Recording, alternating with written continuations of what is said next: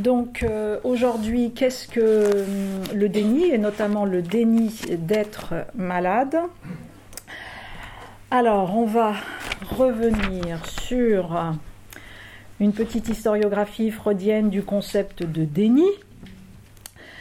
Euh, à partir notamment euh, de trois articles, je vous les citerai dans un instant.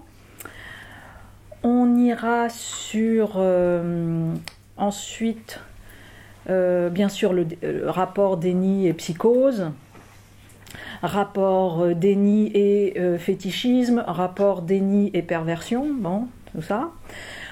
On ira ensuite euh, sur, à partir de l'ouvrage de Schneider consacré à Proust, sur la question du déni euh, dans l'œuvre proustienne et euh, au départ de l'œuvre proustienne, ce qui est la thèse de, Schneider, à partir de la conversation avec maman, hein, c'est-à-dire ce qui est un des paragraphes du contre Sainte-Beuve, où euh, la mère dit à son fils à la fin de la conversation, je ne sais pas si vous en souvenez, mais euh, fais comme si euh, je ne le savais pas. Bon. Donc le fait comme si je ne le savais pas, qui est un faux déni, mais son rôle opératoire, à la fois comme par rapport à la question de l'homosexualité et de l'écriture, et puis, on ira bien sûr rapidement sur le fait que, bien sûr, déni n'est pas refus de soins, mais en même temps, voilà. On travaillera sur un petit cas particulier de euh, déni en alcoologie au travers d'un article, là aussi, je le, citerai à ce moment-là, déni en alcoologie, et dans cet article, bah d'ailleurs je vais le citer tout de suite, de Ménessier, Roteval, Platier, Fernandez et Ploton, je reviendrai tout à l'heure, le déni en alcoologie à travers ce qu'il n'est pas. Ce qui est intéressant, indépendamment du fait que ça nous fait un peu une étude de cas euh, de euh, ben, qu'est-ce que c'est que le déni en alcoologie et dans l'addiction en règle générale, mais surtout, là, il y a euh, aussi à quoi sert le déni, bien sûr pour le patient, mais à quoi sert le déni pour les soignants. Donc l'article est intéressant puisque il, vient aussi sur le fait que voilà, soit l'accusation de, déni, euh, soit l'utilisation et l'instrumentalisation de la notion de déni permet aussi aux équipes de, fonctionner d'une certaine manière. Donc on, y reviendra. Et puis, euh, bien sûr, on dira aussi quelque chose de l'anosonoxie, donc le côté plutôt neuro, de la question du déni de la maladie. Et puis un tout dernier point euh, sur déni, euh, croyance, philosophie. Voilà, comment ça. Euh, comment on attrape cette question en philosophie Est-ce que la, la, philosophie est une faculté anti-déni ou pas? Voilà, ce sera un petit point final. Alors, sur qu'est-ce que, euh, qu'est-ce que le déni. Donc, trois articles. Euh, donc, le premier euh, de Bernard Penaud. Et, donc, alors qui est plus qu'un article, puisque c'est un livre entier consacré aux figures du déni, c'est chez RS. et puis, vous avez euh, donc qui revient comme ça sur toute l'apparition euh, du concept de déni de réalité chez Freud. On va y revenir parce qu'il fait, euh, il reprend un peu toute la, tous les moments de l'apparition. Donc ça c'est Penaud Bernard. Un autre article de Jacques Adam.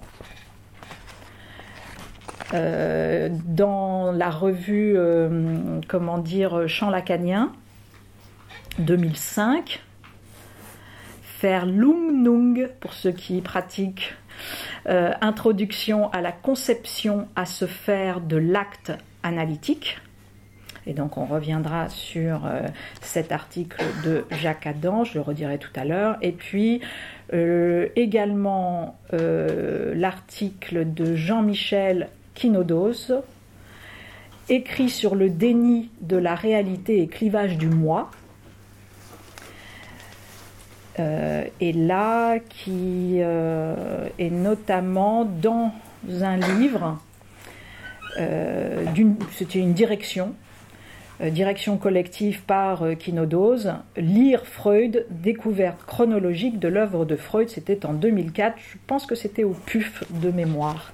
Hein. Donc, Adam, Penaud et euh, Kinodose dans ce premier temps pour revenir sur ce mécanisme défensif particulier qu'est le, le déni. Alors, ce que nous dit Penaud, euh, c'est d'abord donc sur un mode descriptif que Freud va rendre compte euh, de ce mécanisme qu'il envisage d'abord comme défensif.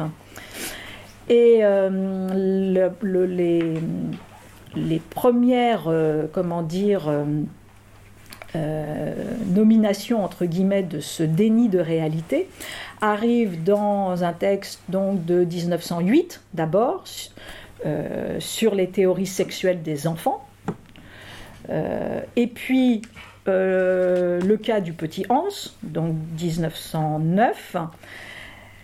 Et pour l'instant, il ne parle pas encore de déni, il parle de rejet de la réalité, en l'occurrence, à ce moment-là, du refus par le petit garçon de reconnaître euh, l'évidence perceptive de l'absence de pénis chez euh, la petite fille. Donc ça part de cela, et puis Penaud va euh, voilà, refaire l'historiographie. À partir de 1916, dans l'introduction à la psychanalyse, là, le concept même de, de Verlungen, donc de, de dénier, arrive pour désigner cet acte psychique qui consiste à à gérer euh, ce qui est impensable, euh, euh, ce qui n'est pas supportable. Donc, et puis ensuite, 1925, dans quelques conséquences psychiques de la différence entre le sexe du point de vue anatomique, là encore, et plus tard euh, dans l'abrégé de psychanalyse, 1938. Bon, bref, ça va essaimer euh, dans euh, toutes les, les œuvres de Freud, et là on aura véritablement la notion de déni de réalité, le fait que Freud pose le déni comme venant éclairer la, la genèse du, processus psychotique, euh, et puis euh, aussi venant poser la psychose.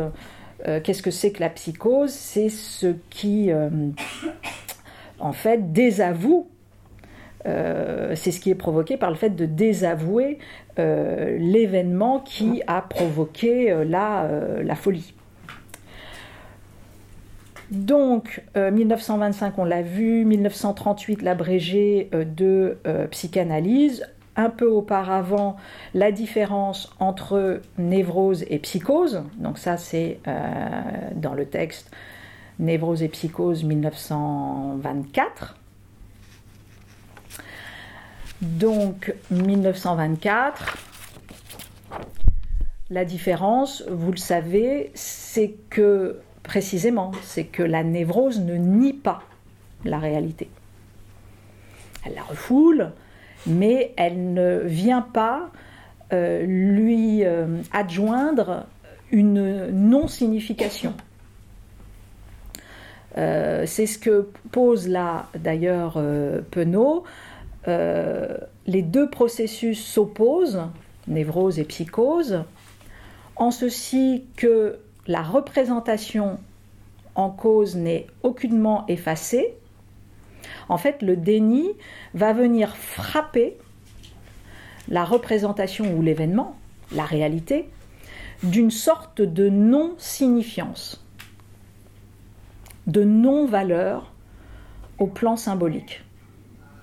Donc il y a psychose est un phénomène de, désymbolisation. La névrose est un phénomène de symbolisation. Euh, et, alors aussi, opération psychique par laquelle, euh, dit Penaud, est maintenu un non-investissement spécifique de certaines représentations du monde extérieur, amenant le retrait de leur signification possible. Donc, en fait, le monde extérieur se voit retirer sa significativité par la psychose.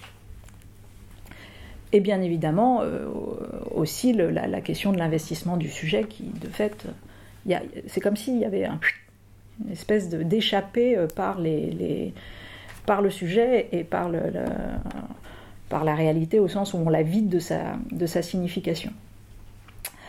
Donc, euh, alors, c'est là où le, il y a deux grands temps dans ce mécanisme de la constitution de la psychose, le déni de réalité, qui est d'abord un mécanisme défensif, on l'a dit, contre une réalité impensable, insupportable, etc. Donc ça c'est le premier temps. Et puis ensuite une construction délirante. Ce que Penaud appelle un peu plus loin une néo-réalité.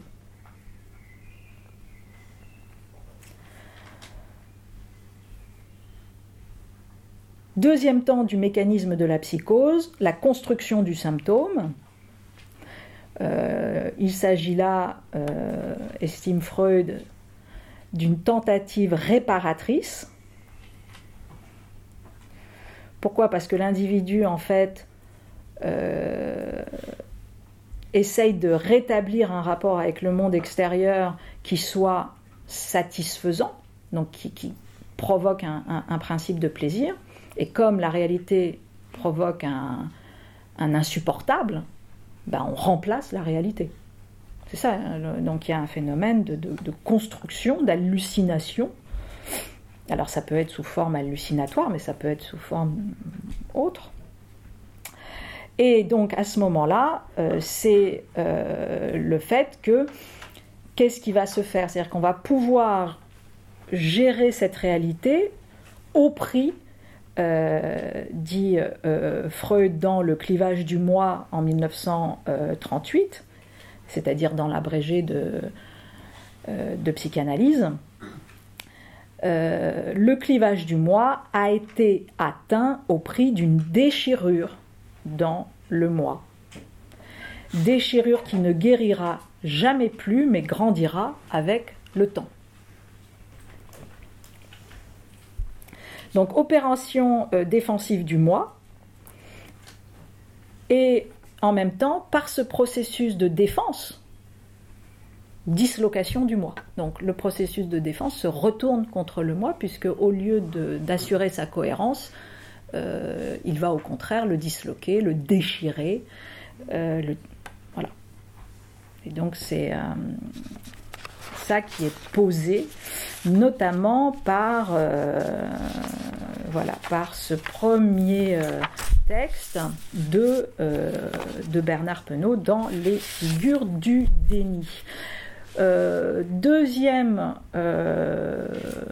texte aussi, puis vous, le verrez vous-même, hein, parce qu'il est beaucoup, beaucoup, beaucoup plus long, celui de Jacques Adam, donc dans le champ lacanien, sur le, concept de déni avec euh, la variabilité de la traduction. Hein.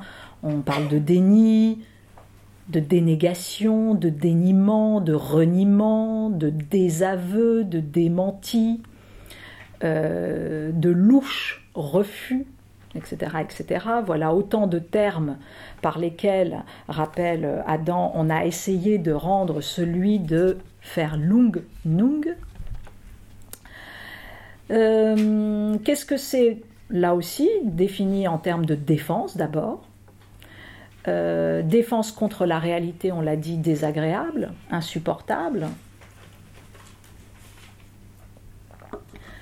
Euh, et donc, comme ce monde extérieur est jugé insupportable, il oblige le moi à dénier ce monde, premier temps. Deuxième temps, construction d'une néo-réalité et ici à lui substituer, au nom du principe de plaisir, une réalité fantasmatique ou délirante. Alors c'est aussi parfois la même chose sur des névroses sévères. Hein. la porosité, vous le savez, n'est pas si simple que ça. Mais, mais bon, voilà. Et donc résultat, on a un mécanisme, un mode de fonctionnement où ce qui fait mode de fonctionnement, c'est le clivage, et donc le moi perd son nudité adaptative, perd sa cohérence, se crevasse, se morcelle. Voilà, c'est aussi. Le moi ne veut rien savoir de la réalité. La psychose dénie la réalité et cherche à la remplacer. Euh, alors, c'est justement euh, ce qui est euh, rappelé d'ailleurs dans, comment dire, le texte de Kinodose qui lui va faire un petit pas, enfin qui est, un pas que vous retrouverez également si vous reprenez les autres textes, mais que bien évidemment vous retrouvez chez Freud dès euh, le début de euh, la théorisation sexuelle des enfants, puisque euh, pour ceux qui se souviennent, la question du rejet de la réalité, etc., elle est liée au fétiche, elle est liée au fétichisme. Alors, qu'est-ce que, pourquoi lier déni euh, de la réalité et euh, le fétichisme, et d'ailleurs je vous renvoie au texte Le fétichisme de 1927, et c'est précisément le petit passage qui est là davantage travaillé dans l'article de Jean-Michel Quinodose, donc, euh, le déni de la réalité constitue le mode de défense spécifique de la psychose. Il est une des grandes caractéristiques de la perversion. Il a pour conséquence euh, de provoquer un clivage du moi, sachant que ce déni, dit euh, et Freud d'ailleurs, n'affecte jamais l'intégralité du sujet, la totalité du moi, mais simplement euh, une proportion qui va varier. Euh, et donc on a, euh, voilà, on a une, partialité. Et résultat, vous avez effectivement, c'est comme dans le, deuil, vous allez avoir une, ce que le terme utilisé c'est scotomiser, Scotomiser, euh, c'est euh, donc avoir un, comment dire, un, scotome, c'est-à-dire une, une lacune dans le champ visuel qui fait que quelque chose devient euh, trouble. donc, au sens métaphorique du terme, scotomiser, c'est euh, c'est mettre un voile, enfin, c'est refuser une réalité euh, pénible, c'est mettre euh, une tâche aveugle. Et chez Freud, le, déni, vous savez, est un des moments dans le grand cycle du deuil. Hein, et c'est comme ça qu'il a, il a aussi un déni non pervers, là, hein, qui est absolument pas pervers, qui est simplement une, une réaction totalement défensive et fonctionnelle le, déni servant à quelque chose. Et bien évidemment, on sait tous ici la différence entre un, déni fonctionnel qui sert à euh, et euh, par ailleurs un, déni euh, pervers. Donc la question du refus de réalité et d'une espèce de tâche aveugle qui est posée comme ça sur la mort de l'autre. Et, et, en fait, en revanche, qui se joue dans la perversion, c'est la néo-réalité, et la néoréalité, c'est ce qu'on peut appeler un fétiche. C'est ce qu'on va venir construire de manière totalement fantasmatique et établir un rapport. Euh, alors là, pour le coup, à cet endroit-là, euh, signifiant, mais d'une significativité perverse. Euh, donc, euh, et on voit d'ailleurs que d'une certaine manière, on tient à son déni comme on tient à son fétiche, quoi.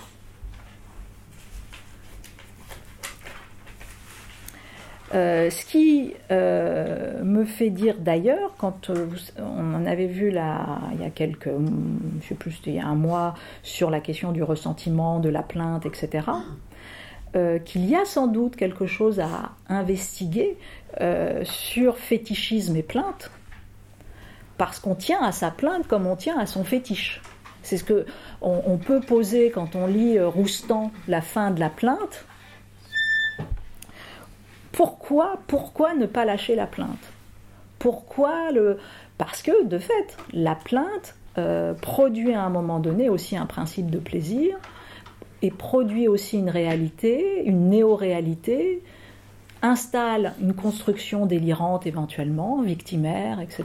Et, euh, et bien évidemment, la plainte rend supportable euh, cette réalité. Alors la plainte, elle peut être fonctionnelle, elle sert à, mais à un moment donné, quand on est enfermé dans cette plainte, elle n'est plus euh, fonctionnelle, elle est fétichiste. On ne sort plus et on ne fait. Voilà. La plainte n'est plus là pour servir à. Si, pour le fait de ne surtout pas sortir de, de ce principe de, euh, de plaisir et de confrontation euh, avec euh, une réalité compliquée. Bon. Donc, ça, c'est bien évidemment la question du déni comme mécanisme de protection, comme réaction d'évitement, comme encore une fois, euh, voilà. Alors le déni d'être malade, euh, c'est encore euh, autre chose. Refus de se considérer comme malade, refus de suivre un traitement, jusqu'où ça marche avec la question du déni, le fait qu'on s'expose à l'aggravation de la maladie, euh, le fait que euh, ce déni de la maladie marche éventuellement avec des conduites à risque. Euh, bref, voilà, qu'est-ce qu'on on, va aller tout à l'heure sur cette question de déni d'être malade. Mais auparavant, on fait un arrêt proustien sur euh, le faux déni, hein, puisque alors là, pour le coup, il n'y a pas de déni, mais il y a en revanche une utilisation fonctionnelle particulière du semblant de déni. Euh, c'est la thèse de Michel Schneider donc dans Maman. Et euh, l'article notamment à partir duquel on va reprendre tout ça, c'est l'article d'André Bauduin dans euh, la revue française de psychanalyse, c'était en 2001, et qui est consacrée justement à, l'étude de, euh, Michel euh, Schneider sur Proust. Alors la thèse est simple. Hein. La thèse, c'est que pour écrire,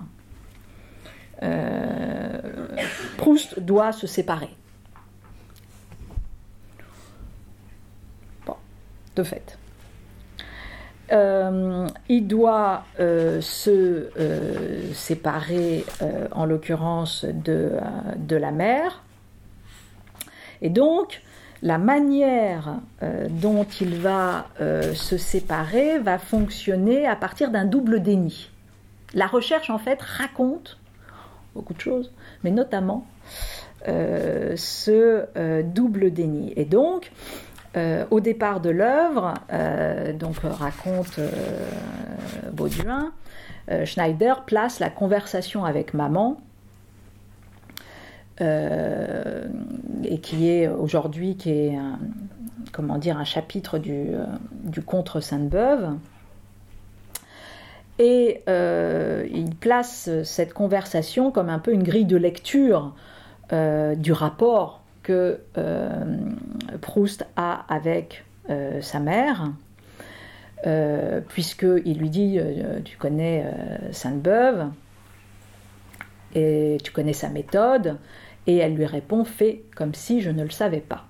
Alors ça fait écho à un autre Faites comme si je ne le savais pas, si vous vous souvenez, qui alors lui au contraire est un est une instrumentalisation, mais dans l'autre sens, très urbaine, puisqu'on fait qui joue à faire croire qu'on sait alors que lui en revanche il sait pas, c'est le bourgeois gentilhomme, Hein, donc bourgeois gentilhomme, euh, comment dire, dans l'acte 2, qui s'adresse d'ailleurs, euh, enfin c'est plutôt le maître de philosophie qui s'adresse au bourgeois gentilhomme, il lui sort une phrase en latin euh, tout de go, et il dit, ah bien sûr, et l'autre bien sûr, non, il n'a rien du tout capté, et euh, il lui dit, vous savez ça, etc. Sur, euh, je peux même vous la lire hein, en, lisant mon papier, bien évidemment. Nam sine doctrina vita est quasi morti imago. Ça, c'est ce que dit euh, le maître de philosophie au bourgeois gentilhomme. Vous comprenez bien qu'il lui dit, faites comme si je ne le savais pas. Hein, vous le savez que ce, ce, que je suis en train de vous dire. Écoutez, mais faites comme si je ne le savais pas. Voilà, une manière urbaine de lui dire. Euh, bon, bien évidemment, il ne sait pas, mais euh, voilà. Et cette phrase veut dire sans la science, la vie est presque une image de, euh, de la mort. Bon, et il dit, ah, il a bien raison. il a bien raison, celui qui a dit ça. Donc, ça, en revanche, là, il ne s'agit pas de ça. Schneider dit, là, il s'agit d'un pacte en fait, parce que tout le monde sait. Tout le monde sait, et euh, le pacte entre maman euh, et Marcel est un pacte d'un déni euh, réciproque qui sera à la racine de l'écriture notamment et, et du rapport aussi identitaire. Et alors, voilà, qu'est-ce que le contre Sainte-Beuve euh, repose, euh, dit euh, Schneider, sur un déni. Alors, double déni, qui est encore une fois raconté par Bauduin. on attribue faussement à Sainte-Beuve l'idée caricaturale que c'est la vie de l'auteur qui détermine exclusivement son écriture. Vous savez que c'est ça la thèse entre guillemets de Sainte-Beuve, c'est que, euh, en gros, il n'y a pas de dissociation entre le moi et le moi, euh, entre le, moi de l'écrivain et l'œuvre, et le narrateur. Bon. Euh, et donc, c'est la vie de l'auteur qui détermine exclusivement son écriture. Donc ça, c'est la thèse de Sainte-Beuve qui, malgré tout, dit Schneider, est caricaturale. Et donc, la thèse proustienne, puisque c'est ce qui fait la, thèse de Proust dans le Contre Sainte-Beuve, l'œuvre n'a rien à voir avec la vie de son auteur. Pourquoi déni Et Schneider dit mais parce que Proust tente de faire comme s'il ne savait pas que son roman allait puiser dans sa vie, et notamment dans tout ce qu'il est. La, recherche ne raconte que cela, même si c'est le narrateur. Donc, on, donc on, joue à ça. Et puis par ailleurs, euh, c'est la question de l'homosexualité de Proust, euh, dit euh, Schneider, qui est l'objet en fait d'un tel contrat entre lui et sa mère. Le fils, lui, donc je, cite Schneider, le fils, lui, entend que son homosexualité serait acceptée par la mère pour autant qu'il ne la lui fasse pas savoir. Se noue alors une alliance dans laquelle l'un et l'autre savent le secret de l'homosexualité, mais la mère fait comme si elle ne la savait pas, et le fils comme s'il ne savait pas qu'elle la sait. On connaît tout ça, hein. enfin, c'est quand même un mode classique d'interaction euh, entre les humains. Euh, donc voilà, donc ça et euh, et Proust écrit à un moment donné cette phrase magnifique les faits les faits ne pénètrent pas dans le monde où vivent nos croyances. Les faits ne pénètrent pas dans le monde où vivent nos croyances. Bon, donc on a un pacte de non-savoir qui se noue entre Proust et sa mère, au sujet de l'écriture, et alors au sujet d'abord, bien sûr, on l'a dit, de euh, l'homosexualité, mais aussi également au sujet de l'écriture, et ça, euh, Schneider poursuit sa thèse, alors, qui est toujours ce pacte du déni réciproque, elle lui demande de faire comme si elle ne savait pas qu'il écrira, quand elle sera morte, un roman qui parlera d'elle et d'homosexualité,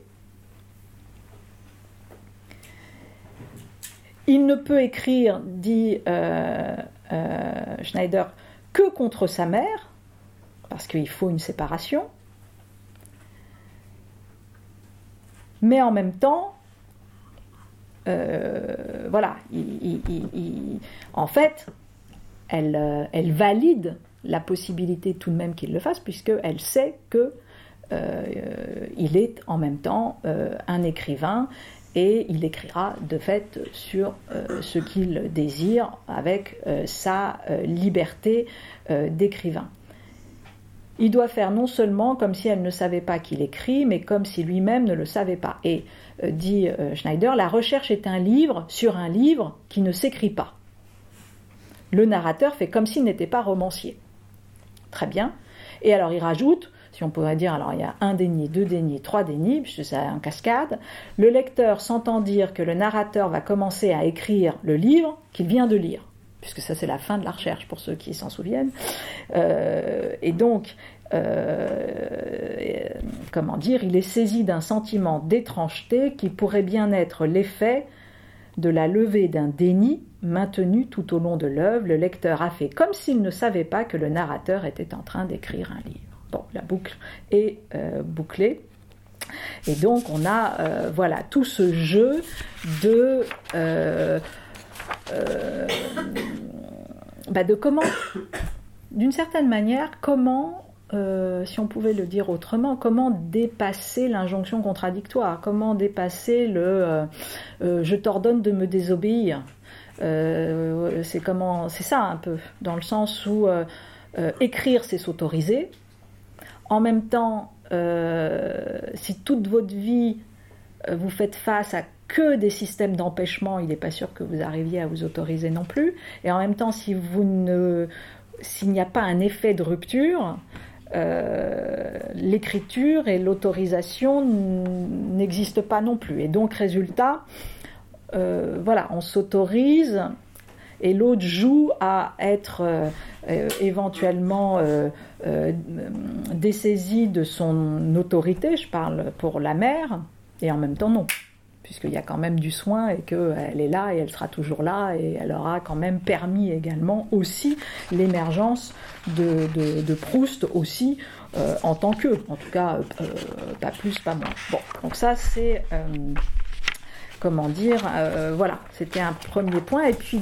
autre point avant d'en venir au déni euh, euh, malade et en, en alcool et sur la question de l'alcool. Je vous renvoie là aussi à un autre texte. toc toc toc toc toc. Bien évidemment, je l'ai pas noté, mais enfin c'est pas grave, euh, qui est sur la grande figure de Don Quichotte. Euh, parce que souvent Don Quichotte euh, a été aussi posé éventuellement comme une figure du déni. Alors est-ce que Don Quichotte est une figure du déni ou du délire, sachant que le délire est quand même un des événements majeurs du déni, donc? Alors, Don Quichotte, de fait, euh, on se rappelle, c'est un être, euh, comment dire, totalement euh, contaminé par ses lectures, qui a un rapport à la réalité insupportable, il ne supporte pas cette réalité, il ne supporte pas le siècle même dans lequel il est, hein, il ne supporte pas la réalité dans voilà. il est délirant, il a des visions, des hallucinations. Ce n'est pas un mythomane, mais pourtant, bon, il raconte, euh, voilà. Donc, il n'y a pas de déni pervers, mais il y a tout de même un refus de, réalité. il y a une construction, il y a une néo-réalité, puisque voilà. En revanche, vous avez un Don Quichotte qui tout de même force le destin. il monte sur son cheval, il va à la rencontre des moulins. alors bien sûr, il, nie être malade, il se dit chevalier, il se perçoit absolument pas comme fou. Euh, donc il y a toute une figuration sur euh, avec Don Quichotte figure de la folie ou figure de la raison forçant le destin c'est pas du tout aussi clair que ça euh, je crois quand même ce qui est certain c'est que souvent le déni, en tout cas la question du déni pervers, elle est liée à une toute puissance. Elle est née à un refus de l'autre. Elle est née, elle est liée pardon, à un refus de, de l'autre, de la réalité, euh, de l'existence d'autrui. Euh, il y a une instrumentalisation extrême dans le déni de l'autre. Il y a un clivage du moi euh, total, clivage des émotions. Donc Quichotte, c'est pas ça. Du tout. Alors, je ne sais pas si on peut le poser comme ça, mais il y a quelque chose qui vient poser la non-perversion du déni de Don Quichotte, c'est le fait que c'est un être amoureux. Il est amoureux, il ressent de l'amour. Euh, et non seulement c'est un être amoureux, mais il a même euh, toute une euh, considération de la filia, de l'amitié. Donc c'est un être profondément sentimental. donc son amour est quand même sans doute une, preuve de, de, de l'absence non perverse, en tout cas, de, de son déni même si malgré tout, il y a quand même une question euh, du, euh, du, déni. Alors, on prend l'article le, déni en alcoologie, donc de nos, euh, de nos camarades Ménessier, Roteval, Platier, Fernandez et Ploton. Alors, bon, qui, qui est, on dirait, très voilà, qui est une, étude de cas. Euh, en, reprenant un petit peu comme ça euh, la des différents troubles liés euh, au déni de cette maladie, avec bien sûr, on y reviendra plus loin, le versant neurologique de, de la négation, préfère d'ailleurs souvent parler de dénégation que de déni. Et puis, euh, une deuxième hypothèse qui est posée, je cite, le déni est une réalité inhérente à la présentation d'un sujet relevant de troubles liés à l'usage d'alcool, très bien, mais également ne peut-on pas envisager le déni comme une construction soignante une rationalisation convaincante et évitante afin de ne pas entrer en relation avec des malades de l'alcool perçu comme déroutant, tel qu'il semble apparaître à de nombreux soignants. Et si le déni n'existait que dans les craintes ou les constructions de professionnels de santé en difficulté dans leur exercice clinique avec des sujets mésusants euh, d'alcool. Ça, c'est la deuxième hypothèse qui est posée. Je reconnais que c'était un parti pris caricatural, mais tout de même à envisager. Euh, donc, euh, déni du côté du soigné, déni du côté des soignants, et comme construction soignante, parce que voilà, parce qu'on n'arrive pas euh, à affronter euh, aussi une difficulté euh, bah, tout simplement de, traitement, de guérison, de, voilà. Alors, le déni d'être malade va renvoyer à différents points. je vais laisser pour l'instant l'anosonoxie c'est-à-dire l'absence de reconnaissance d'un trouble, mais euh, l'absence euh, neuro de ce trouble de côté. Euh, donc, il y a déni souvent avec un phénomène conjoint d'apathie, trouble de la motivation. il y a, comment dire, tout ce qui est trouble de la conscience réflexive de soi, et donc euh, ce qu'on peut appeler la psychognosie,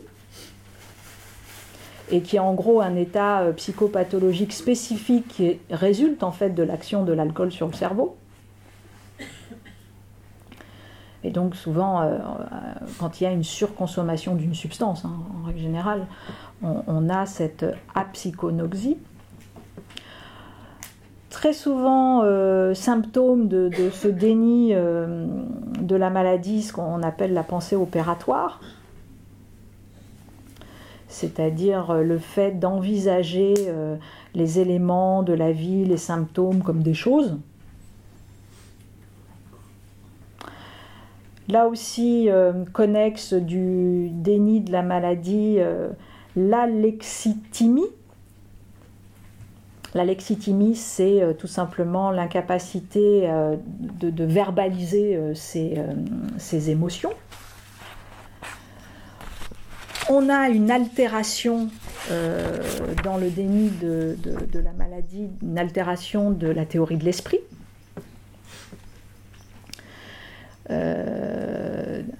Comment dire, donc un faible euh, une faible capacité euh, d'insight, de perception de, soi, de vision intérieure, d'introspection.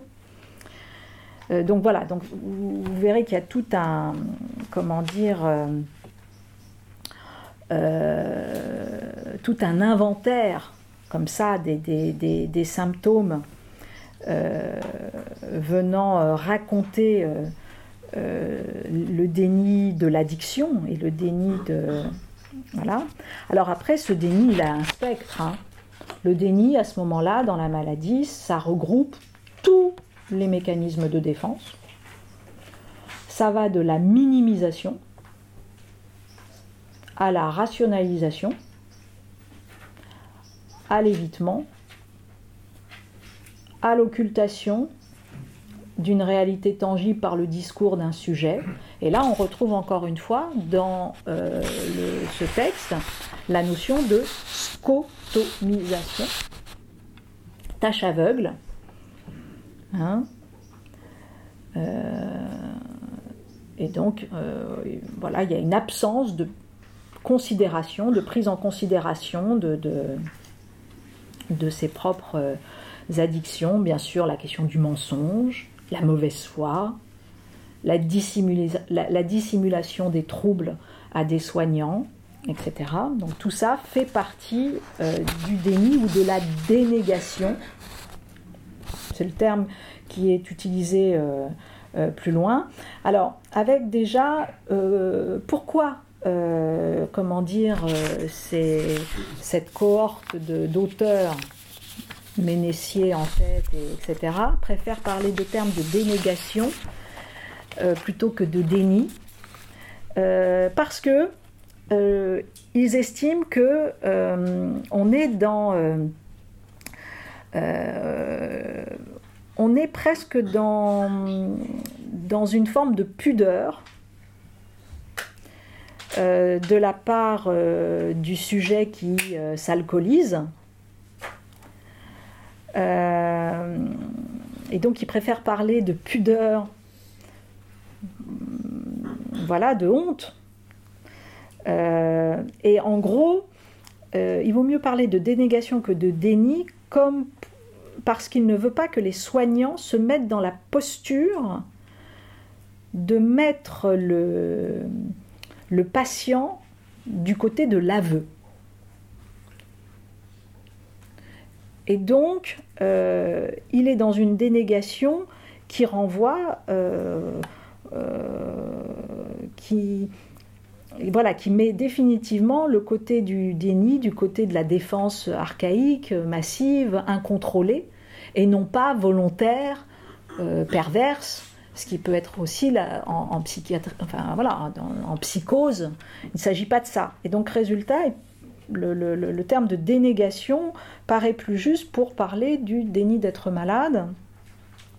Et, euh, même, vous avez un, auteur qui s'appelle Krapley, euh, qui parle même d'obscénité des médecins cherchant à faire avouer combien et combien vous buvez et combien vous faites ceci, c'est-à-dire cette mise à nu euh, du, patient, alors que c'est contre-productif, enfin voilà. Et donc il faut sortir de cette technique de l'aveu.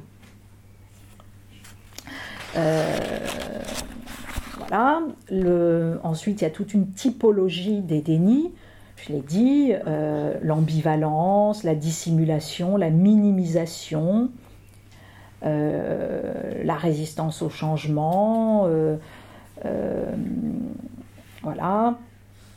euh, déni de la consommation en tant que telle, déni de la quantité, déni des atteintes somatiques, euh, normalisation, bien sûr, banalisation du geste, euh, je bois comme tout le monde. Euh, déni de la dépendance, je peux m'arrêter quand je veux. déni du fonctionnement psychique.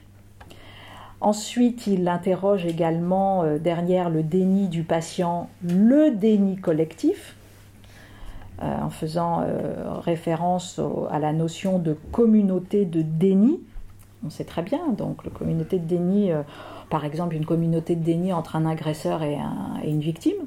Il y a une communauté de déni, le silence souvent, est une, euh, permet euh, et à l'agresseur et à la, victime de. Bon. Mais entre les victimes elles-mêmes, bien sûr à l'intérieur d'une famille, etc. etc. et, et, puis, dans ce texte, et on va y venir après, euh, l'enjeu, c'est de, de, bah, de, voir comment on peut avoir des approches thérapeutiques euh, alternatives et qui, qui n'affrontent pas euh, la question du déni par la question de, l'aveu de ce déni. Et d'une certaine manière, là, l'idée, c'est d'être inventif dans l'accompagnement et euh, de voir euh, bah, comment euh, précisément quand il y a un déni d'être malade, eh ben, ça, oblige normalement le soignant bah, à, inventer une thérapeutique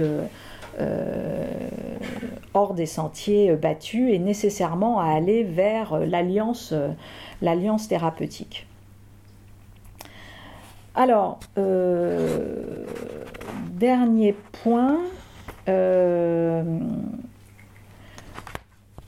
les fonctions du déni, mais du côté cette fois-ci euh, du soignant, comme non pas une production du soigné, et voire une protection du soigné, mais comme une production et une protection des soignants. Euh,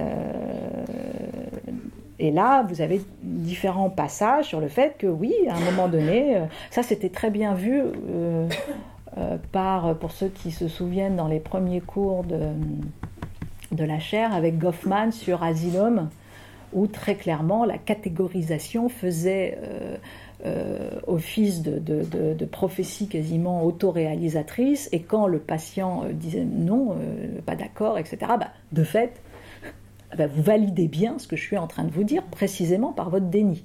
Et donc le truc, euh, et c'était problématique sur un point, puisque c'était dit effectivement euh, envers des patients, c'est raconté aussi par Václavic quand il, est allé, euh, comment dire, expérimenter des, des terrains sans se désigner comme ce qu'il était, et qu'il a été de fait pris comme malade, et on lui a dit à quel point il était malade, euh, alors qu'il ne l'était pas, puisqu'il euh, venait vérifier ça. Et à chaque fois qu'il disait non, je ne suis pas malade, on lui disait mais tout à fait, c'est normal, ça fait partie du fait d'être malade. Et donc, hein, vous connaissez par cœur. Bon, voilà. Donc, le déni est d'abord induit euh, par le soignant. et avec éventuellement donc cette forme de prophétie autoréalisatrice qui permet aux soignants de s'exonérer de la charge du soin avec un malade complexe, etc. etc. Donc on a toute cette partie sur le déni du soignant. Alors avec une, attaque euh, plus spécifique de euh, euh, ça doit être Jean-Paul ou Jean-Pierre Descombet. différents ouvrages sur l'alcoolisme, l'alcoolisme continent noir de la psychanalyse, euh, la répétition des contre-attitudes, des contre-attitudes, pardon, euh, précis d'alcoolologie clinique, alcoolique mon frère, enfin bref, donc toute une série d'ouvrages où euh, qui lui véritablement a vraiment travaillé sur le déni des soignants comme réaction contre-transférentielle euh, des thérapeutes face à l'alcoolique qui sous-tend euh, la répétition des contre-attitudes, le plus souvent négatives, déni de la réalité psychique du patient, déni de la souffrance, euh, abrité derrière l'écran du supposé plaisir recherché dans l'alcool, euh, et, puis de rappeler, alors là pour le coup, quelque chose qui est plutôt, je dirais, un caractère un peu fonctionnel du déni euh, des soignants, dit-il, la situation des soignants, vous le savez bien, ne s'est pas améliorée dans leur travail quotidien avec de multiples demandes, incitations, sollicitations ou pressions. Aujourd'hui, les soignants n'ont plus le temps de penser. Et comme ils n'ont plus euh, le temps de, penser, bah, bien évidemment, la question de la complexité, du temps passé sur le diagnostic, etc., est plus compliquée. Et donc la question tout d'un coup de hop, solution du déni est plus simple. Euh, permet tout d'un coup de voilà d'avoir une espèce de, de, de retour à l'envoyeur sur euh, le, patient lui-même, vu que de toute façon, le temps nous manque pour produire un soin euh, digne euh, de ce nom. Donc ça, c'est, comment dire, le, déni en alcoolologie. vous avez ce, ce texte-là qui est qui est pas mal du tout euh, sur les, différents, euh, euh, les différents spectres. Alors, je rappelle juste que le déni n'est pas le refus de soins. Le refus de soins, vous le savez, c'est un droit qui est consacré par la loi du 4 mars 2002. Une personne a le droit de refuser les soins qui lui sont proposés euh, euh, en revanche, l'équipe médicale est tenue d'informer le patient de euh, sa situation et des conséquences du refus de soins. Bien évidemment, s'il y a consentement, c'est qu'il peut y avoir refus de soins.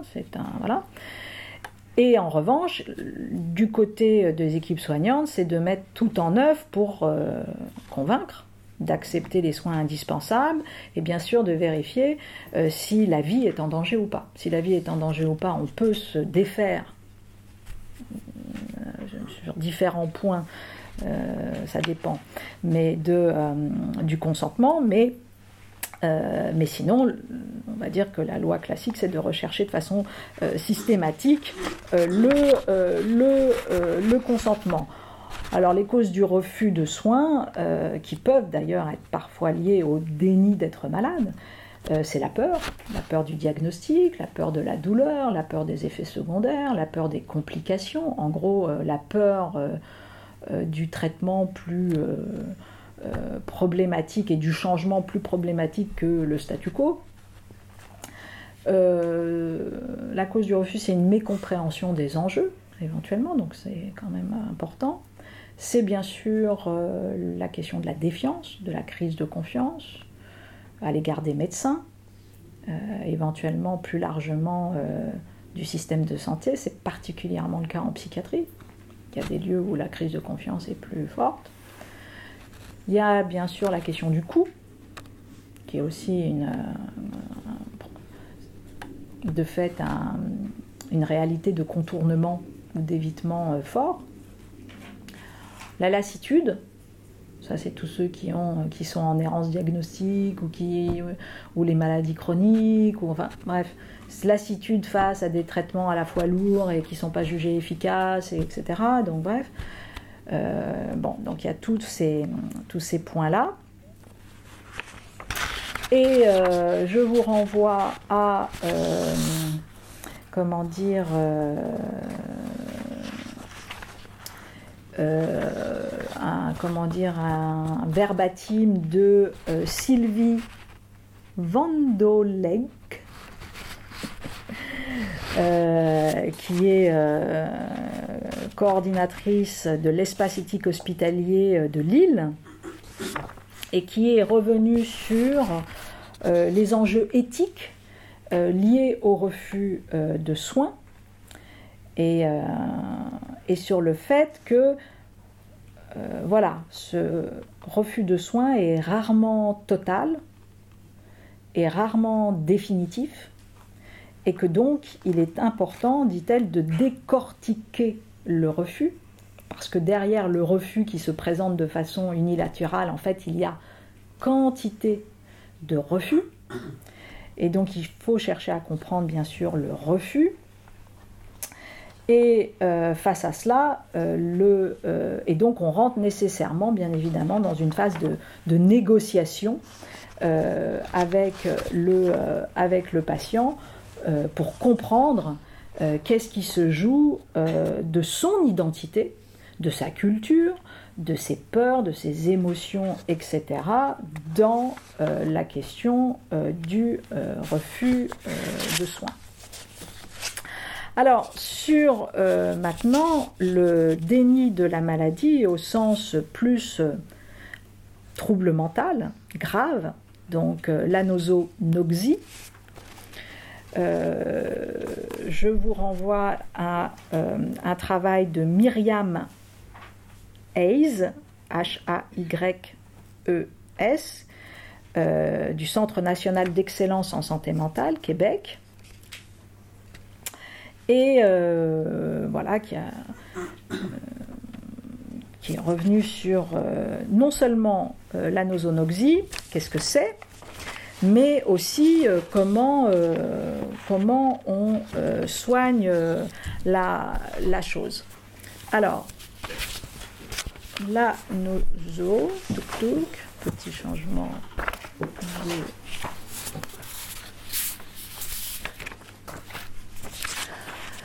Donc, euh, la nozo, hop, qu'est-ce que c'est? Absence de reconnaissance, de déficit,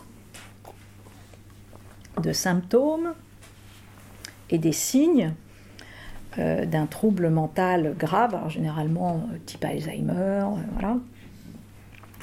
Les personnes atteintes d'anosonoxie donnent souvent d'étranges explications pour défendre le fait qu'ils ne sont pas malades.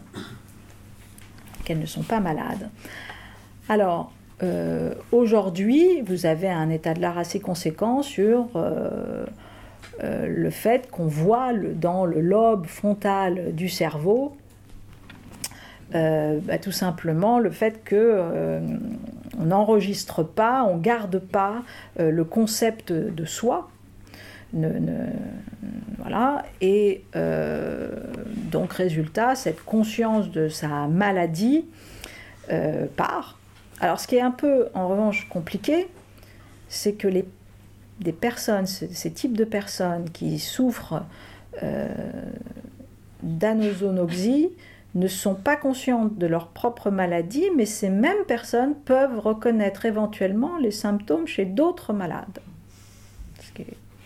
De fait un peu bon. Mais Aujourd'hui, on considère que allez, 60% de la schizophrénie, euh, des schizophrènes sont dans cet état. Euh, tous ceux qui ont des troubles schizoaffectifs ou les maniaco-dépressifs, enfin bref, il y voilà. Et je, vous renvoie au, comment dire, à l'état de l'art qui est posé par Myriam Hayes, parce qu'il est assez long, mais on va dire, on, a là encore euh, une revue de littérature euh, assez conséquente maintenant euh, sur le lien entre perception de la maladie et ces lobes frontaux du cerveau. Et donc, à ce moment-là, premier, voilà, comment on fait pour reconnaître, si j'ose dire, comment savoir si l'on est face à cette anosonoxie Il y a trois critères. Enfin, il y a, un, le manque de perception persistant, sévère, donc la durabilité de ce manque de, perception de la maladie. Euh, le fait que les croyances telles que je ne suis pas malade, je n'ai pas de symptômes sont fixes et ne changent pas, même lorsque la personne est confrontée à des preuves montrant avec force et évidence qu'elle a tort. Et puis, euh, l'autre point, c'est le discours. Hein. Euh, il existe des explications illogiques et des, confabulation pour expliquer euh, euh, les faits. Donc, une conception de soi qui fait défaut, on ne se plaint pas de symptômes. En revanche, la plainte principale, c'est euh, je me sens victime de ma famille et qui me désigne comme malade. et donc, on a des conduites victimaires, voire paranoïaques, etc. Incohérence du discours et des comportements. Euh, alors, tout de même, euh, c'est là à rappeler que c'est quand même très problématique. Euh, d'abord, c'est un. Elle rappelle qu'il faut véritablement sortir de ce mythe qui considère le déni d'être malade comme une protection. Parce qu'en fait, plus on est dans le déni, moins on se soigne, et donc plus il y a une aggravation, bien sûr, de la maladie. Et donc il faut véritablement euh, lutter contre, ce fait un peu comme ça de légende urbaine qui consiste à dire bon, ça le protège. Hein. Euh, non, ça ne le protège pas du tout.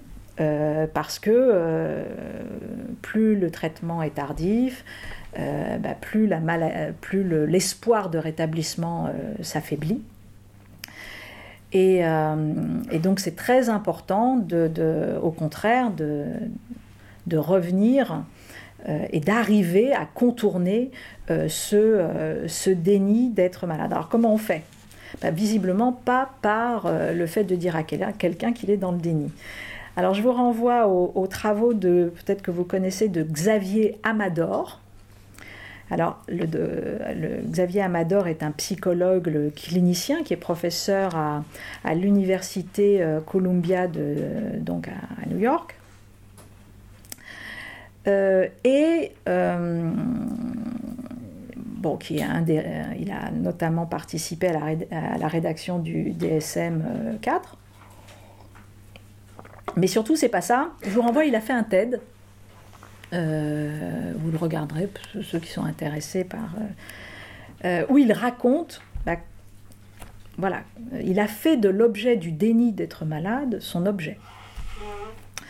et il a vu que la manière avec laquelle on parle du déni, en fait, renforce le problème du déni.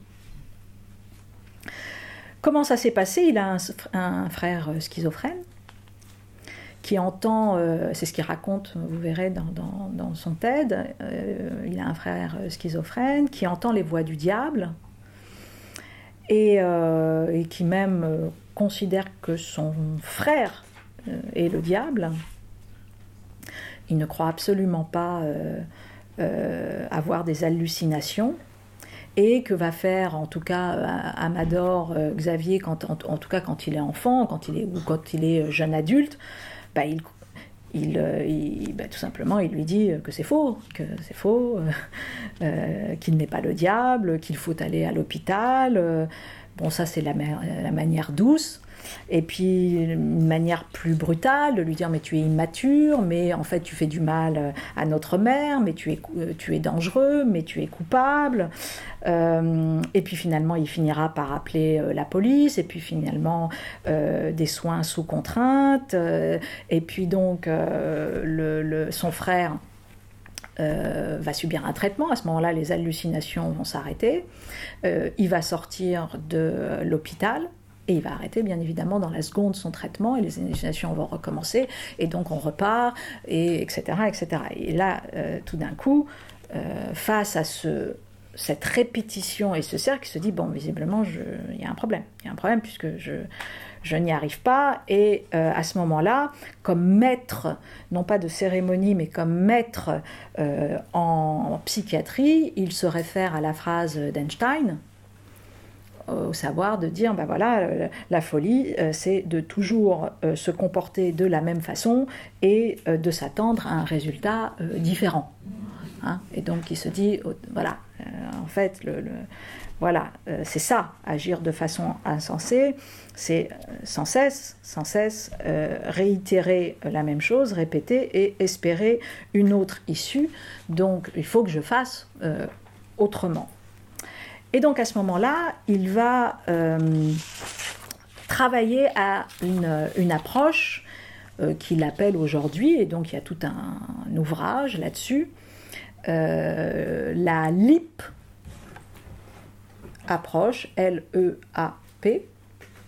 Alors c'est un peu, euh, comment dire, comportementaliste, mais c'est intéressant. Euh, puisque c'est comme ça. Euh, l'enjeu, c'était vraiment de sortir de le docteur c'est mieux, la famille c'est mieux, etc. Pourquoi? Parce que à chaque fois, ça provoquait de la résistance, de la colère, de l'angoisse, de la peur chez, chez le patient.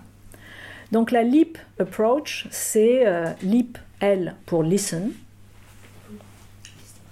Donc, première chose, écouter, écouter, écouter euh, with respect, avec du respect, without judgment, sans jugement. Euh, voilà, première chose. et s'astreindre, s'astreindre, s'astreindre, s'obliger à ça. Dit c'est pas simple. Euh, ce n'est pas être dans l'absence de vérité, ce n'est pas, du mensonge, c'est d'essayer de, bien sûr, se mettre dans le point de vue euh, d'autrui. Euh, voilà, ce que d'autres appellent les perceptions positionnelles, c'est-à-dire de, se mettre dans la position de l'autre et de produire un sentiment comme ça de réassurance à partir de ça. Ensuite, le E, c'est euh, empathize, donc l'empathie. Essayer de, avec le référentiel de l'autre, de produire en soi euh, euh, un, sentiment émotionnel, voilà, dire ah bah oui, ah bah oui, de fait, de fait, s'il y a le diable, c'est terrifiant. Oui, je, comprends ça. Bon. donc c'est là où on arrive vers le A pour agree, c'est-à-dire qu'on non seulement on écoute, on comprend, mais on finit par être d'accord. Et tout ça n'étant pas, bien évidemment, une folie à deux, hein, c'est tout le contraire.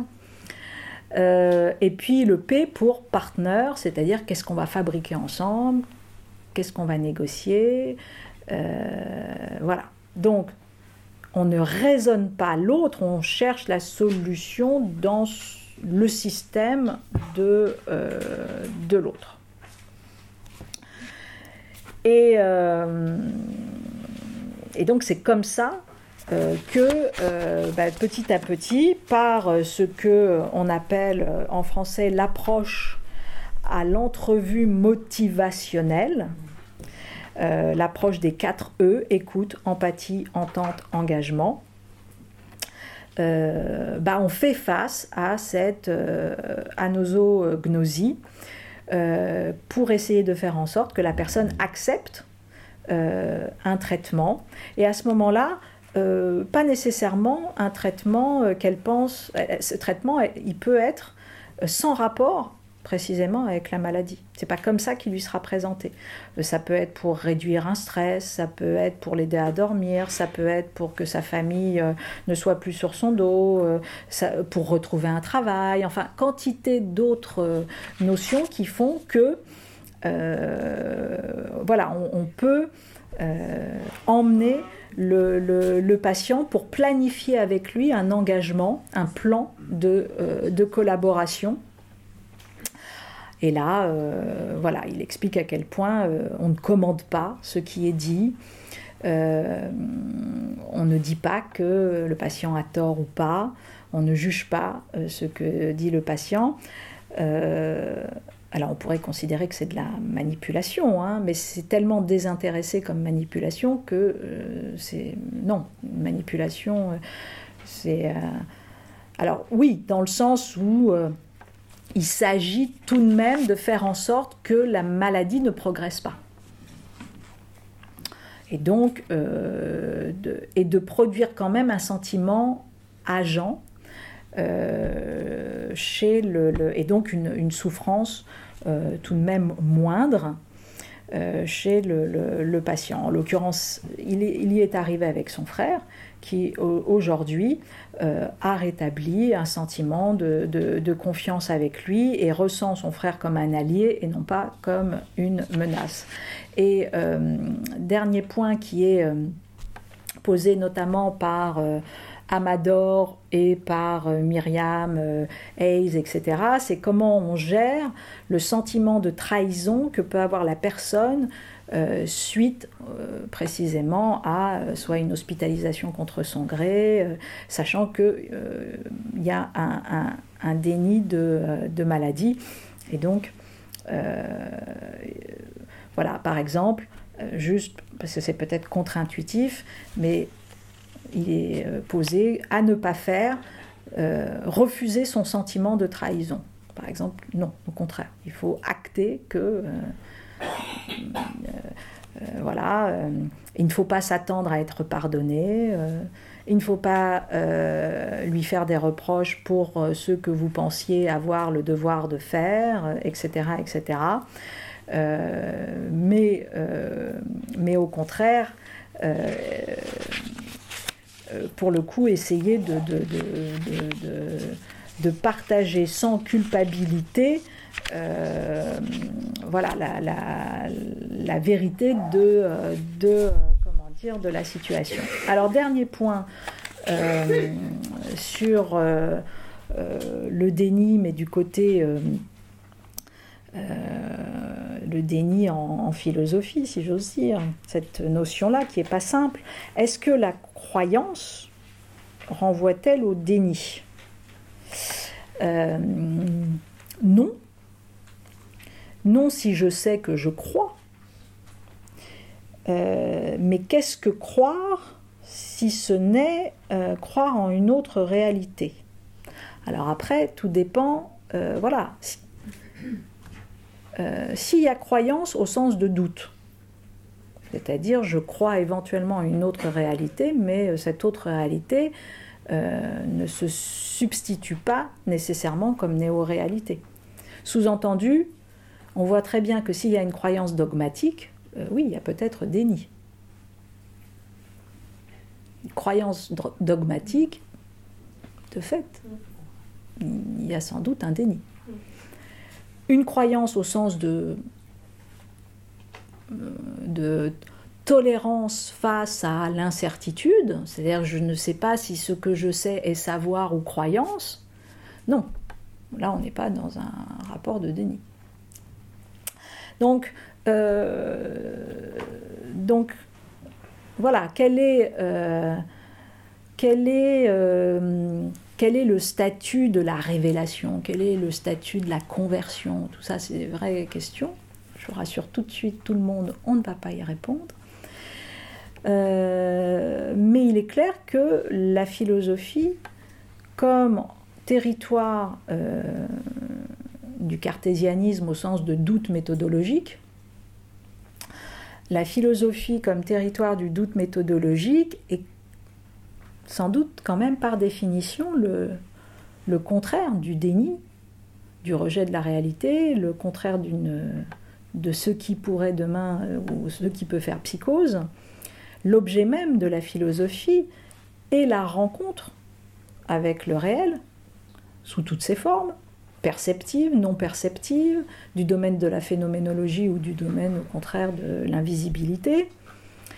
Euh, la philosophie travaille au contraire aussi avec ce contre-intuitif euh, des, perceptions, les remet en, cause, travaille avec la notion bien sûr d'inhibition euh, cognitive. La philosophie, c'est précisément ce qui vient résister à l'illusion de l'évidence et de l'apparence. Et donc, dans tout ce sens-là, c'est une faculté, anti-déni. Et à l'inverse, euh, voilà, euh, on l'avait euh, posé, mais l'intolérance à, l'incertitude est arrangée du côté de la pathologie du, déni. Donc voilà un petit peu des éléments aujourd'hui sur cette question du, du déni d'être malade et du déni euh, tout court et euh, de euh, la nosognosie et de ce jeu pourtant bien, bien, comment dire, utile du faux déni, de jouer avec le faux déni. Voilà, et maintenant c'est à vous pour les questions.